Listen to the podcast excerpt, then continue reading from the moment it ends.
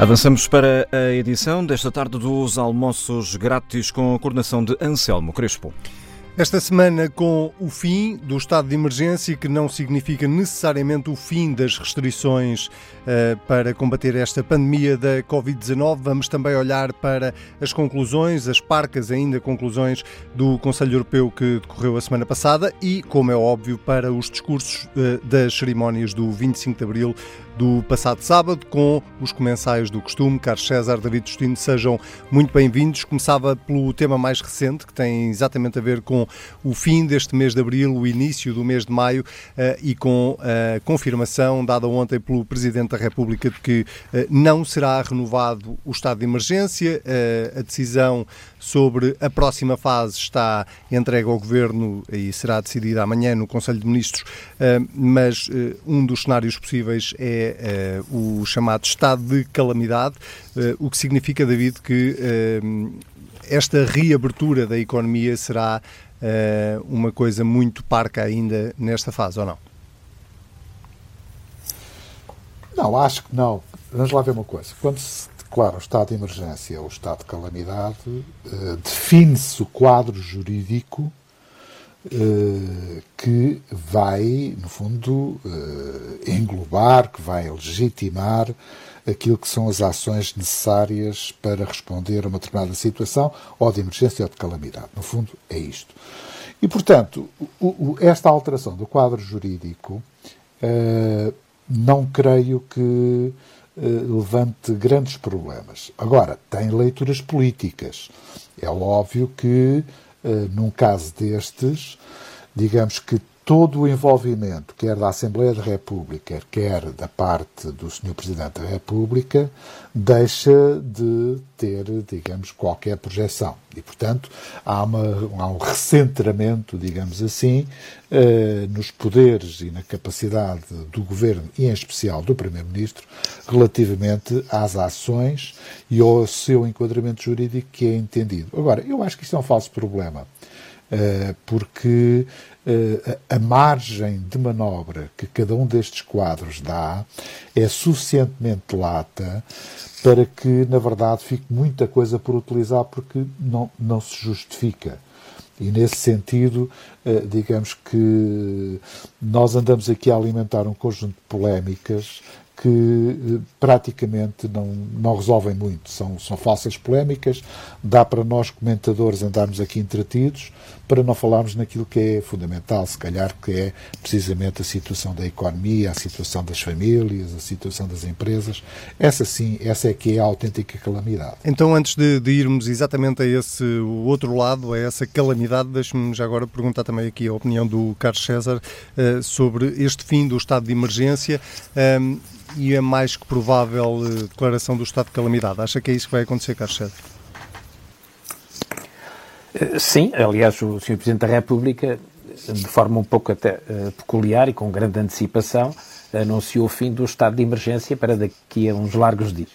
Mas uh, o que vai acontecer, no, no, essencial, é aquilo que tem acontecido. O Governo uh, já esteve no centro das decisões que têm sido tomadas nesta fase de, de controle da pandemia, esteve também no essencial do conteúdo dos decretos presidenciais e continuará a estar, porque é isso que evidentemente se exige uh, de um, do poder executivo num tempo em que a ação e o controle diários são absolutamente necessários, sem prejuízo daquilo que aconteceu e daquilo que continuará a acontecer, que é o controle e a fiscalização do Parlamento Uh, o controle uh, por parte do Presidente da República na interação institucional que a nossa Constituição protege e até do ponto de vista da constitucionalidade das normas e das medidas que são adotadas, outras instâncias do Tribunal Constitucional, por exemplo. Portanto,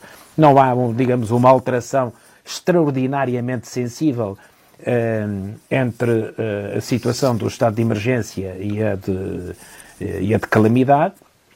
Tanto não há, aliás, que o próprio governo sustentava ao que se diz que não seria necessário o estado de emergência, porque as medidas podiam sido tomadas noutro contexto jurídico e, e, no quadro constitucional, Mas uh, o que eu acho que é importante, e nisso, segundo o David Justino, é que nos concentramos justamente no que, uh, no que há, digamos, a fazer para o controle desta pandemia e para a transição para um novo, para uma, enfim, na abertura que é necessário fazer. O Governo está, como se sabe, a equacionar no Conselho de Ministros da manhã não só essa situação de calamidade pública, mas sobretudo um conjunto de ações e de programações no âmbito da reabertura e da ativação social e económica. Estas circunstâncias em que o Governo prosseguirá no enquadramento jurídico a sua ação permitem estabelecer os limites, os condicionamentos à circulação, à permanência de pessoas, cercas sanitárias e de segurança, etc., assim como prosseguir e ou levantar uh, as restrições. Uh, Deixe... Os outros países, incluindo os europeus, estão eh, mais uns, menos outros, a fazer esse percurso de reabertura e é nisso que nos devemos concentrar. Deixem-me só interromper aqui a nossa conversa durante uns breves instantes para dar conta que, eh, entretanto, já começou eh, o briefing diário da Direção-Geral da Saúde e do Ministério da Saúde, apesar de os números ainda não serem ainda não terem sido uh, divulgados oficialmente. há quem já esteja a avançar, alguns órgãos de informação já estão a avançar com um número de mortos que hoje chega aos 973 e 24.505 infectados em Portugal. Aguardamos que estes números deixem de ser avançados apenas por alguns órgãos de comunicação social e sejam enviados a todas as redações, como costuma acontecer. eu sugeria que ouvíssemos apenas um pouco aqui desta, uh, deste briefing diário. António Lacerda Salles, ele é o secretário de Estado da Saúde, uh, que está a fazer o ponto de situação e já voltávamos à conversa. Em não sobrecarregar o Serviço Nacional de Saúde, para que ele continue, como até agora, a conseguir dar resposta às exigências impostas pelo Covid-19, mas também, paulatinamente, continuando a responder às outras doenças para além do Covid-19. O SNS 24 continua a ser a porta de entrada por excelência no Serviço Nacional de Saúde e serve não só para doentes com suspeita de Covid-19, como outros que possam ter dúvidas sobre se devem ou não recorrer às unidades de saúde. Neste momento, o SNS 24 atende cerca de 7 mil chamadas por dia e tem um tempo médio de espera para atendimento de menos de meio minuto. Uma das preocupações do Governo é a garantia de que o Estado continua a proteger e a não deixar os mais vulneráveis sem resposta. A violência doméstica afeta milhares de pessoas, especialmente mulheres e crianças, e não pode ficar esquecida em tempos de Covid-19. Desde o início de março, a Senhora Secretária de Estado para a Cidadania e Igualdade, em parceria com o Ministério da Saúde, através do INEM, pôs em marcha um plano de contingência de prevenção e de combate à violência doméstica no contexto Covid-19. Para além de uma campanha de alerta social massiva, as redes de casas-abrigo e de acolhimento de emergência têm estado em funcionamento, respeitando as regras de isolamento e distanciamento social. Foram ainda contratualizadas mais duas casas de abrigo pela Secretária de Estado para a Cidadania e Igualdade, doutora Rosa Monteiro, que correspondem a mais 100 vagas. Desde 6 a 27 de abril, estas casas já acolheram 50 vítimas. Foi também criada uma nova linha de atendimento por SMS, com o número 3060, repito, 3060. Esta linha é gratuita e não permite a identificação dos contactos pelo agressor. Presta informações, apoia e encaminha as vítimas e, em caso de elevado perigo, aciona as forças de segurança para verificação imediata das situações no local. Muito bem, vou, ficamos aqui com uma parte da intervenção do Secretário de Estado da Saúde, que, eh, para além de fazer a atualização dos números mais recentes da pandemia da Covid-19 em Portugal, está também a dar conta de algumas ehm, medidas que o Governo tem vindo a tomar no sentido de melhorar a resposta eh, às eh, pessoas que estão, são suspeitas ou que têm, têm sintomas desta doença. Recordo os números essenciais do dia. Há 973 pessoas que já morreram em Portugal vítimas da Covid-19. O total de casos confirmados sobe agora para 24.505 casos recuperados continua a subir uh, e esta é uma boa notícia. São agora 1.470 uh, pessoas que uh, conseguiram recuperar da pandemia, da pandemia da doença da Covid-19 em Portugal. no próximo noticiário, às duas da tarde, daremos conta não só destes números mais em detalhe, mas também do essencial daquilo que está a ser dito nesta conferência de imprensa da Direção-Geral da Saúde. Vamos voltar à conversa com o David Justino e com o Carlos César e agora assim precisamente, David Justino, para falarmos um pouco desta componente do lado mais económico, hum, eh, desta frente de batalha que, é, que também representa a pandemia da Covid-19 hum, e, sobretudo, aquilo que pode significar, ou a dificuldade neste caso, que pode significar eh, querer reabrir a economia sem, ao mesmo tempo, darmos passos atrás eh, na luta contra a pandemia. Pois, no fundo, esse é o grande desafio que se coloca, é manter a guarda uh, no que diz que respeito ao combate à epidemia e uh, trabalhar no sentido de uh, minorar os efeitos na economia e nas pessoas, como é natural, mas também começar a pensar no futuro. Ou seja, começar a pensar como é que nós vamos lidar com uma calamidade, e aí podemos claramente dizer que vai ser, eh, digamos, a situação económica, e acima de tudo começar a trabalhar também na forma como ouvimos sair dela. É claro que, eh, quer no que diz respeito aos impactos na, na situação económica, quer no que diz respeito à forma como saímos dela, estamos fortemente dependentes do que vier a acontecer, não só no quadro europeu, mas também ao nível global porque, quer queiramos, quer não, uma pequena economia como a portuguesa está fortemente dependente da conjuntura internacional. Ora bem, esta conjuntura internacional também não está muito prometedora, porque todos os indicadores nos uh, conduzem precisamente para uma recessão que eventualmente será mais prolongada do que aquilo que nós desejaríamos. E, portanto, quando na verdade alguns economistas andavam a falar nas saídas em V e em U, quer dizer, não, não vai ser nem V nem U, quer dizer, eventualmente vai ser muito pior do que isso. Isso é, isto é algo novo, chamava a atenção, já tive a oportunidade de o dizer, porque não há na memória da história económica, digamos que, duas recessões eh, sucessivas num prazo de 10 anos. Quer dizer, eh, praticamente são casos que temos que recuar muito.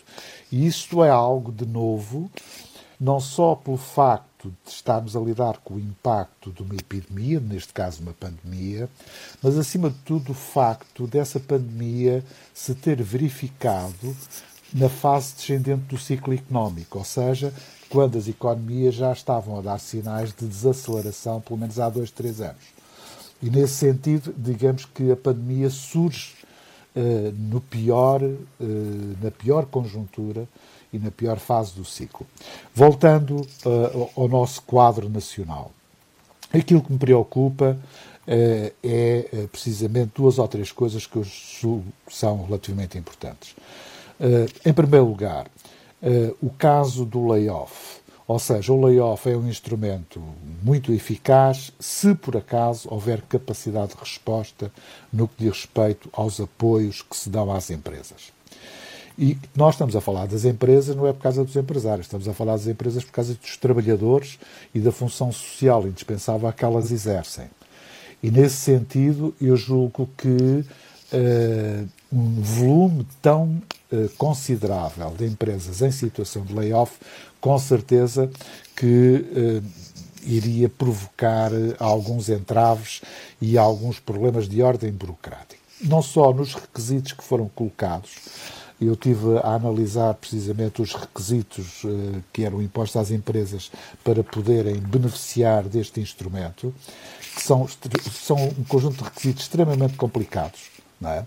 E por mais que se diga que é um layoff simplificado, não é? E isto volta novamente a colocar o problema de que, na verdade, o financiamento e as transferências da parte do Estado e da Segurança Social deveriam ter sido feitos não às empresas, mas sim aos trabalhadores, como o PSD teve a oportunidade de defender há cerca de um mês.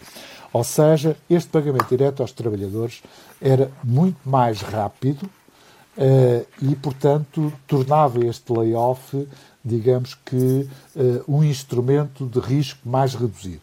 O que é que está a acontecer? É que estes atrasos e, de certa forma, a anulação de muitas candidaturas, por várias razões, chegou-se ao ponto de dizer que uh, os fecheiros informáticos eram muito grandes e esses eram eliminados. Bom, eu não quero, nem quero acreditar nisto, não é?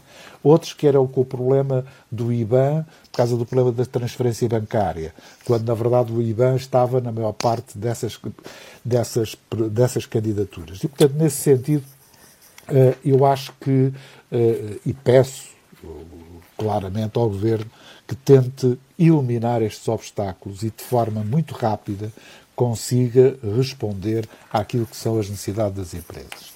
Segundo, o segundo ponto que julgo que é importante, e vou ser o mais sintético possível, Agradeço. é que. Uh, sim, vou, vou, ser rápido. Lembro de uma entrevista do Sr. Ministro da Economia, penso que à SIC, em que dizia que o Estado iria pagar nas duas semanas seguintes as dívidas a fornecedores. Ora bem, estamos a falar de qualquer coisa entre 4 a 5 mil milhões. Eu admito que uma parte destas não sejam dívidas vencidas, mas ainda há uma parte significativa de dívidas que são acima de 90 dias. Eu acho que isto, eticamente, é uh, deplorável. Uh, e direi também que é um péssimo exemplo para uh, a liquidação de dívidas entre fornecedores. Ou seja, quando o Estado dá este exemplo, julgo que é muito mau, precisamente porque, no fundo, rompe com um dever ético de pagar as dívidas em seu tempo. E nessa perspectiva, acho que a solução que uh, se poderia encontrar e que foi falada pelos membros do governo, mas não foi concretizada, Portanto, se nós compararmos, o, por exemplo, a execução orçamental e só estamos a falar do mês de março, digamos que o estoque da dívida apenas reduziu em 8 milhões de euros, quando na verdade estamos a falar em milhares de milhões. E, portanto, é uma coisa que significa nem, não chega a 1%, é meio por cento daquilo que está em dívida. E, portanto, o Estado tem que dar o exemplo. E tem que dar o exemplo eh, tomando precisamente a dianteira, que não o fez, porque já vai muito atrasado, nesses pagamentos. E dar o exemplo também àquilo que são os agentes económicos para restabelecer a liquidez nas empresas e para injetar, de certa forma, liquidez nas empresas. É claro que isto não tem nem implicações orçamentais, nem implicações outras que não sejam, em termos macroeconómicos, que não seja injetar liquidez dentro da economia. Agora, aquilo que me preocupa mais é a situação social. E isto porquê? Eh, porque eh, eu tive a oportunidade de acompanhar, eh, nomeadamente junto a algumas instituições sociais, quando foi a última recessão, eu estava na Presidência da República, estava em contacto constante e lembro perfeitamente que os primeiros sinais de, do agravamento da situação social vieram precisamente de duas instituições, a Caritas Portuguesa e o Banco Alimentar. Ora bem, e aquilo que uh, eu registrei nos últimos dias foram declarações dos responsáveis, quer Isabel Jonet, quer Eugênio da Fonseca, relativamente àquilo que é um aumento de praticamente 50% relativamente àquilo que eram há um, dois meses atrás, dos pedidos de ajuda alimentar. Eu julgo que isto tem que ser visto com muito cuidado, uh, porque é um sinal extremamente preocupante. E estou a pensar naquelas profissões que estão completamente uh, sem apoio, nomeadamente porque decorriam de situações precárias ou de empreendedorismo individual uh, que cada um tinha que, no fundo, encontrar soluções para o seu rendimento e que, de um momento para o outro, deixaram de ter acesso a qualquer fonte de rendimento. Deixe-me. Eu julgo que isto Sim. é relativamente. Sim, eu... e para acabar, só uma outra, outra coisa que é atenção ao problema do layoff, porque muitos dos trabalhadores que estão em situação de layoff agora, quando regressam às empresas, vão encontrar empresas sem encomendas. E este é um problema. Há uma redução clara, através do inquérito rápido do Banco de Portugal e do INE, uma redução clara do nível de, da carteira de encomendas na maior parte das empresas portuguesas, quer sejam exportadoras, quer sejam, eh, digamos, mais orientadas para o mercado interno. Esses são, digamos, estes quatro pontos que eu citei, são os quatro pontos que me preocupam bastante. Deixe-me ir, eh, temos aqui muita matéria para, para olhar e para, para ouvir o uhum. Carlos César também. Um, só acrescentar aqui um número que foi avançado esta semana pelo Governo: são 95 mil empresas que recorreram neste momento em Portugal ao layoff. Elas representam uh, 1,2 milhões de postos de trabalho. Carlos César, isto é, que isto era uma frente de batalha com, com ou, ou que isto era uma, uma guerra com várias frentes de batalha, nós já sabíamos.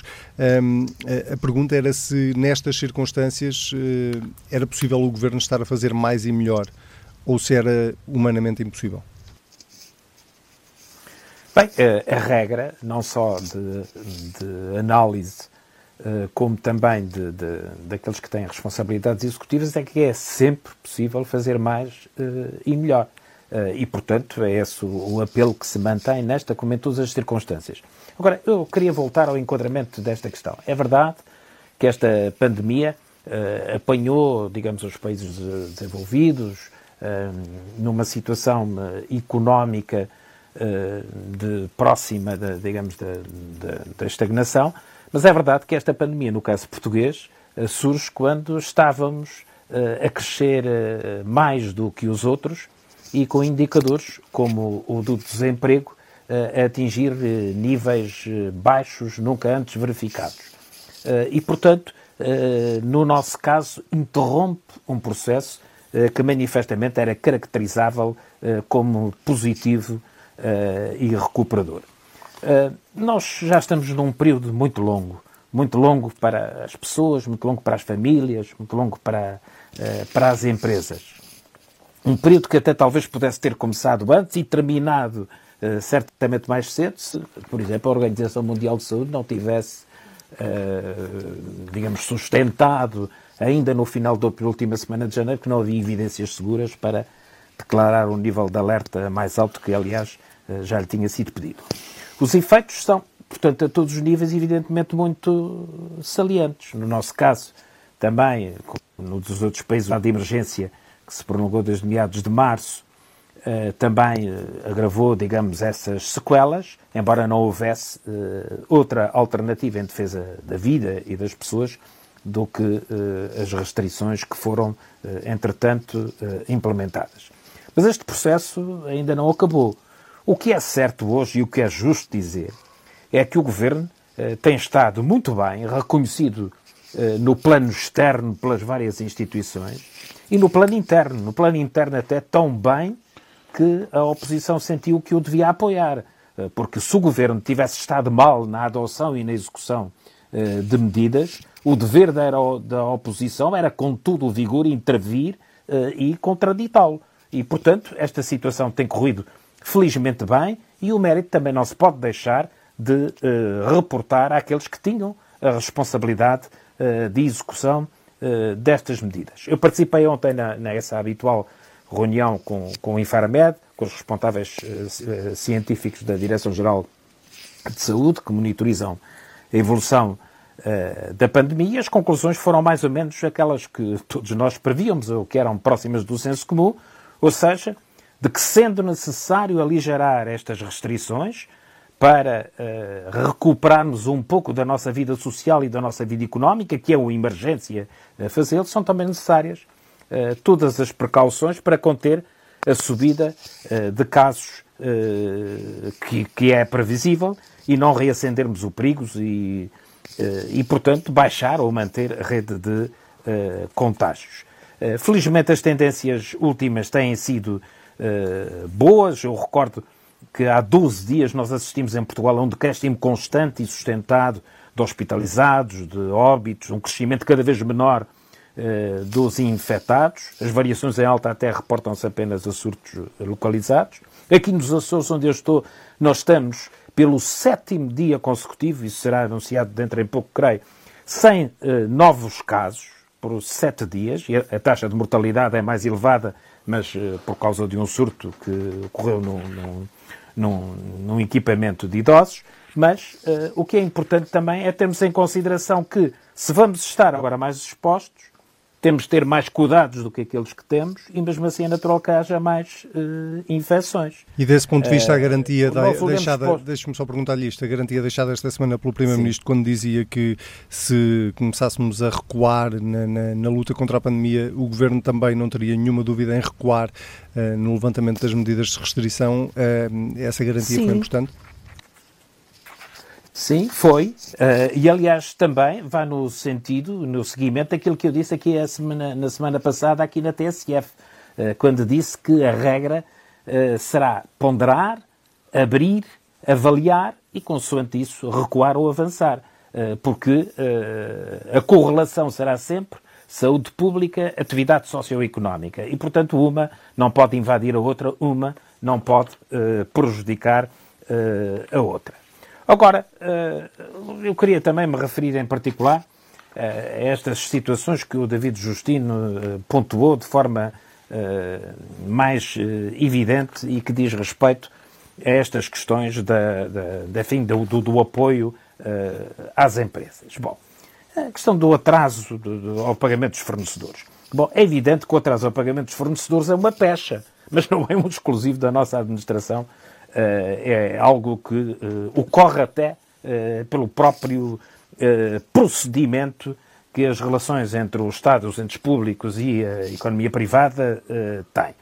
Bom, e é ter, bom termos em consideração que a emergência sanitária colocou grande pressão sobre as finanças públicas, que se aplicaram predominantemente, cujos fundos foram aplicados predominantemente nos setores da saúde e da segurança social. Mesmo assim, ainda há poucos dias, eh, foi divulgado que o Serviço Nacional de Saúde teve uma grande redução nos pagamentos em atraso, cujo estoque de março atingiu o valor mais baixo dos últimos anos.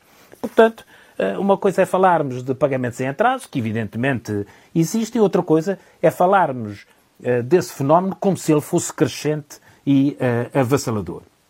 Eu não tenho o balanço de, da aceleração dos pagamentos de dívidas a fornecedores, que aliás resulta da, da resolução do Conselho de Ministros de, de, de, de, meados de 13 de março, salvo erro, mas o boletim mensal de discussão orçamental uh, da Direção-Geral do Orçamento, que se publicou agora em 27 de, de abril, indica que em março já houve um esforço assinalável na redução uh, de pagamentos em atraso. As dívidas por pagar há mais de 90 dias uh, diminuíram 180 milhões de euros. Eram de 613 em fevereiro passaram, oh, creio que para 430 ou 432. O estoque, em termos eh, comparativos, é diminuiu 8 Deixe-me concluir, ao David, que eu também não interrompi na altura. Outro caso, uh, não, por exemplo, bem. é o pagamento dos apoios uh, respeitantes ao layoff, que já está, uh, digamos, a ser processado.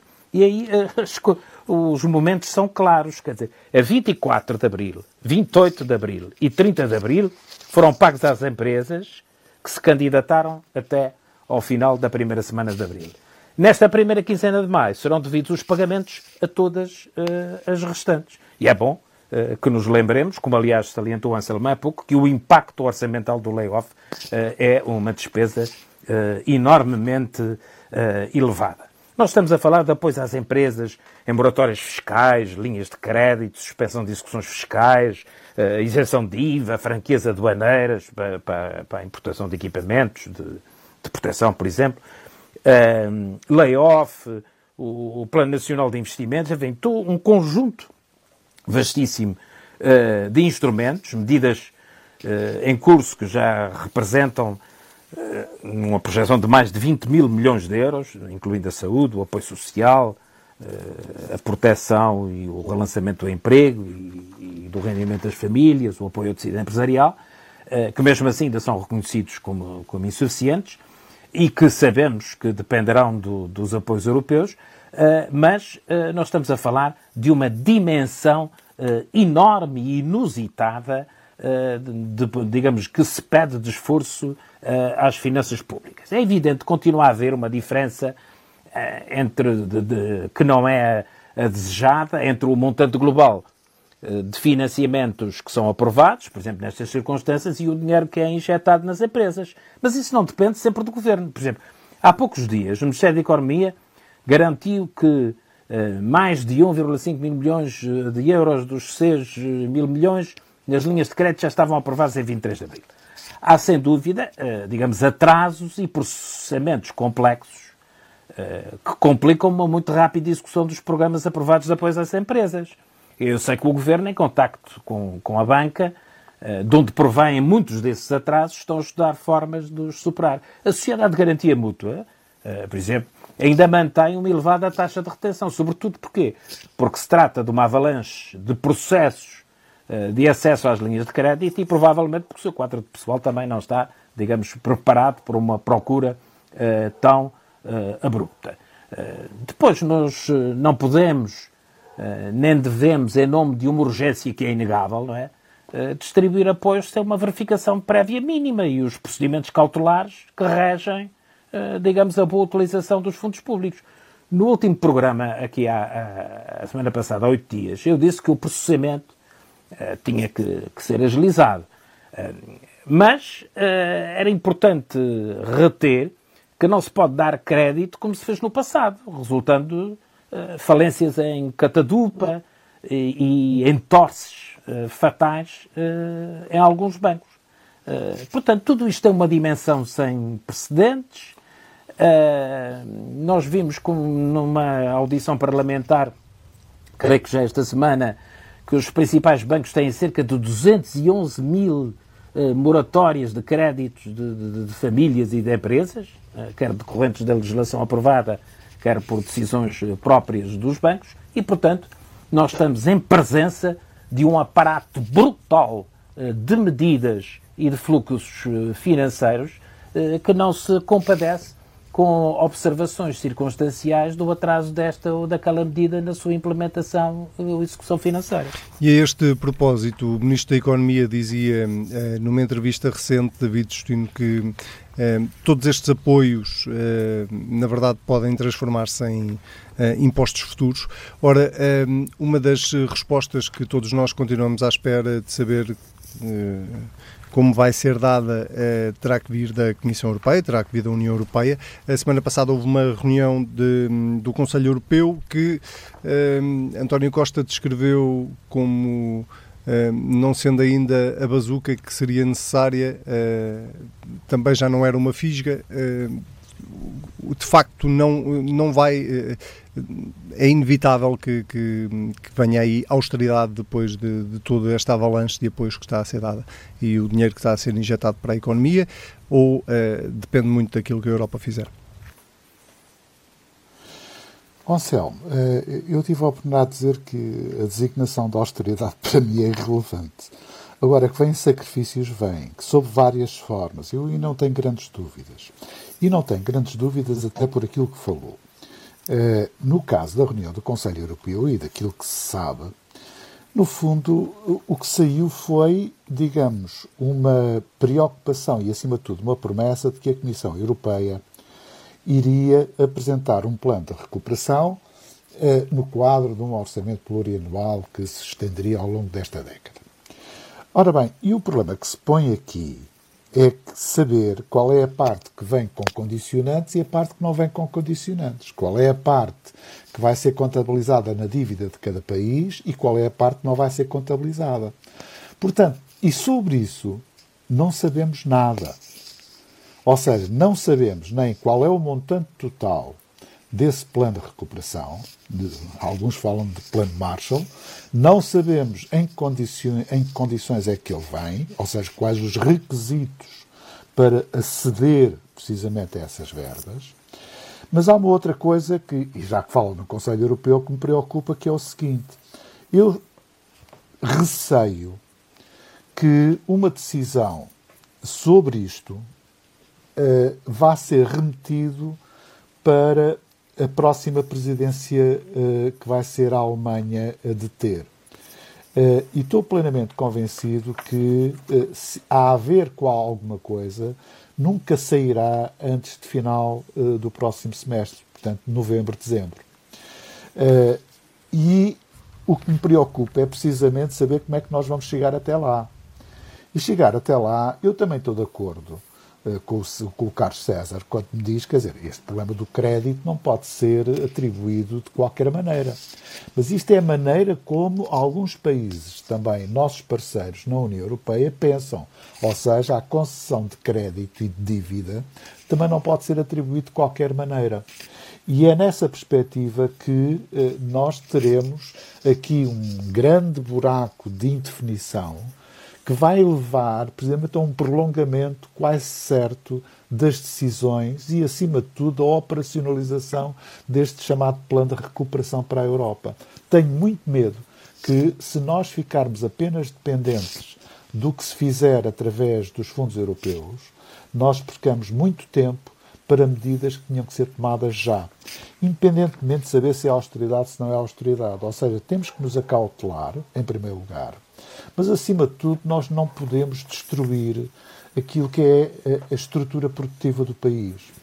Eu, eu, eu tenho pensado bastante sobre isto, como é natural, não tenho falado muito sobre isto, nomeadamente com os meus mais próximos, mas, quer dizer, tenho pensado de forma quase introspectiva sobre isto. Na prática, nós vamos destruir em poucos meses aquilo que foi um modelo de crescimento, ainda que moderado, dos últimos seis anos. Se repararem, aquilo que foram os pilares do crescimento económico nos últimos seis anos, assente fundamentalmente em turismo, viagens, eh, restauração, eh, enfim, todas aquelas atividades que estão neste momento na situação mais crítica, foi precisamente, eh, digamos, aquilo que alimentou o crescimento económico. Portanto, por muito modesto que seja, houve crescimento económico, mas esse crescimento económico foi assente eh, num baralho de cartas que ruiu completamente. E, portanto, nós vamos ter que repensar a forma como é que nós queremos sair desta crise, nomeadamente definindo objetivos estratégicos de longo prazo e, acima de tudo, tendo consciência, não iludindo, que, vão, que, que existirão sacrifícios relativamente eh, pesados para a população, para os contribuintes, para as próprias empresas. E, Deixa-me... nesse sentido, sim. eu também... Estamos a ficar com... É para, sem tempo, uh, David. Sim, sim, sim, sim, sim. Uh, só para acabar, até pode ser a última intervenção que faço, uh, mas eu, eu reconheço que há aqui muita coisa nova, isto veio tudo muito, eh, muito em cima, e, portanto, o próprio governo tem, eh, eh, às vezes, dificuldade em responder com a mesma celeridade que a conjuntura está, digamos, a marcar o passo. Agora, há uma coisa que eu sei: uma coisa é anunciar medidas. Isso é fácil. E o governo não se tem limitado no anúncio dessas medidas. Felizmente, muito bem. Portanto, há ideias e há medidas. O grande problema é pô-las no terreno e uh, a fazer aquilo para que elas foram feitas, que é, de certa forma, aguentar a economia, aguentar o emprego, aguentar as empresas, de forma a que não possamos ter depois uma calamidade ainda maior do que aquela que já prevemos. Carlos César, hum, ficou desiludido, hum, entusiasmado, hum, esperançoso com o resultado do Conselho Europeu ou nenhuma destas? Esperançoso, mas uh, porque se tratou sobretudo de uma declaração de intenções, uh, foi, foi gerada uma unanimidade à volta de uma intenção. Não temos uh, mais do que isso. Eu estava só a fazer uma observação prévia sobre o seguinte, sobre esta questão da, da, da austeridade. Bom, é evidente que nós estamos a viver uma situação em que muitas pessoas estão a ser altamente atingidas no seu rendimento e na sua vida. Há desempregados eh, que tinham há pouquíssimo tempo emprego estável. Eh, há pedidos de ajuda alimentar, eu acompanho até por razões familiares com muita proximidade a atuação dos bancos alimentares. Há pessoas que pedem ajuda alimentar que nunca na vida pediram, nem sequer são conhecidos na segurança social.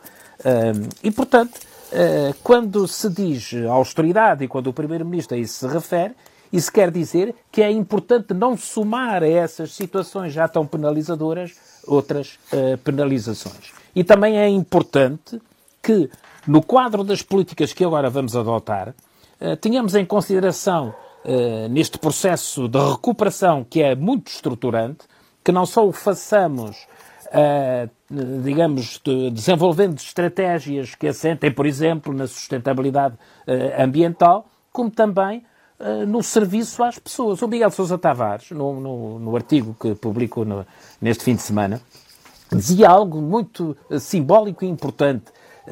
qualquer coisa parecida com isto. Não é suficiente salvar a espécie humana. Uh, o que também é preciso é fazer com que permaneça humana nos seus valores. E, portanto, nós temos muito trabalho à nossa frente. Não é só um trabalho da economia pela economia, mas é um trabalho da economia uh, para as pessoas. Uh, não basta para isso também ter uma segurança social que seja mais expedita do ponto de vista assistencial ou do ponto de vista proativo, é preciso ter um processo de recuperação social e económico que seja inclusivo. Este Conselho Europeu teve, de facto, algumas particularidades, mas um dos aspectos que nós temos que considerar como mais preocupante é como é que a União Europeia poderá assegurar a confiança dos investidores e dos credores na sustentabilidade das dívidas dos países com maiores fragilidades, uh, dados os seus montantes, uh, porque isso dependerá em muito da percentagem dos apoios a fundo perdido e das condições de pagamento, juros, prazos de amortização, dos empréstimos que conseguiram. Portugal, como todos os países, vê os seus juros subirem no recurso ao crédito. Nós tínhamos juros negativos no final de fevereiro e agora creio que está nos 0,7.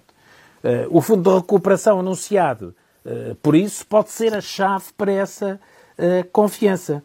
Mas é preciso chegar a acordo no seio do Conselho Europeu sobre como esse dinheiro será distribuído, se como a maioria desejava a fundo perdido, não me parece possível, eh, se só por empréstimos, não me parece aceitável, e como é mais provável, uma solução mista de cuja intensidade muito dependerá o futuro de países como o nosso.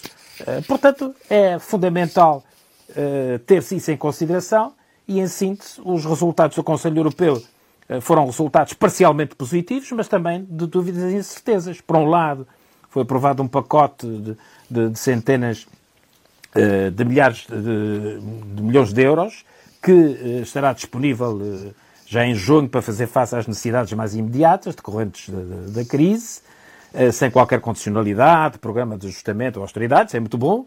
Por outro, quanto ao fundo de recuperação, persistem dúvidas ainda sem resposta, desde logo sobre a forma como será distribuído o dinheiro e com que mais a Comissão Europeia se irá financiar.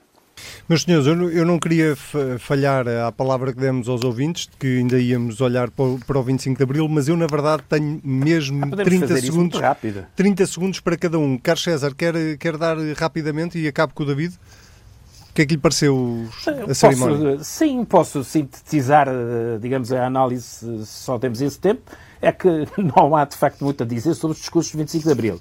Os discursos não foram muito inovadores, eh, e muito menos inesperados. Eh, deste 25 de Abril lembraremos mais as circunstâncias eh, do que as palavras. O líder da oposição fez o que tem feito, na medida em que voltou a moderar expectativas e pediu planeamento e logicidade às políticas, e os restantes oradores dos partidos mais relevantes honraram a data e reiteraram posicionamentos já, digamos, conhecidos. O discurso do Presidente da República foi eh, o mais denso e talvez o mais interessante, pesando embora reincidir no, no tema de, de, das comemorações, que me já parecia esgotado, aproveitou a polémica num outro sentido, transcendendo-a para deixar eh, outros registros de valores que importam reter na nossa condição nacional, na nossa condição cidadã e na condição excepcional uh, que estamos uh, a atravessar. E acabaram os 30 segundos. David Justino, rapidamente, por favor.